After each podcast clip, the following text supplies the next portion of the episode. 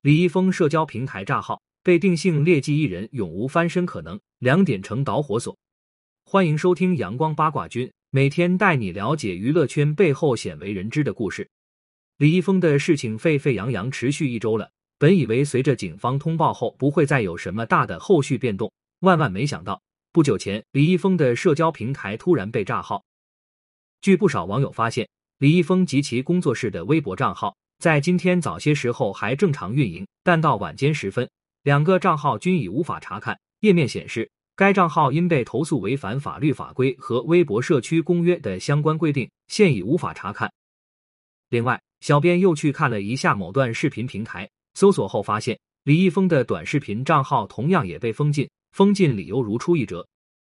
其实，明星艺人被炸号并非娱乐圈第一例了，经历了众多明星塌房经历。网友们显然也明白被炸号意味着什么。不出意外的话，李易峰已经被定性成劣迹艺人，官方此举也就意味着拒绝给他任何发声或付出的渠道。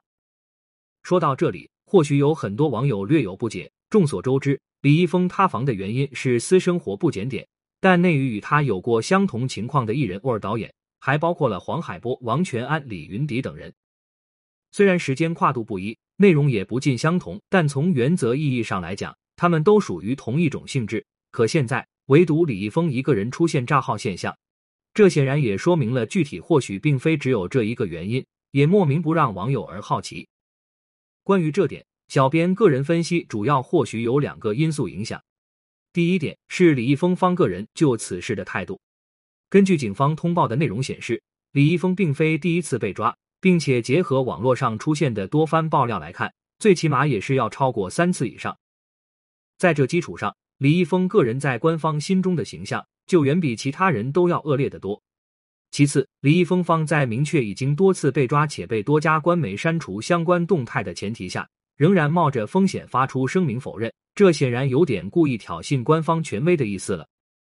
所以说，在这个基础之上，无论如此。官方都不可能让李易峰继续逍遥法外。至于第二点，则是李易峰后续不雅视频的出现，加速了封杀他的可能。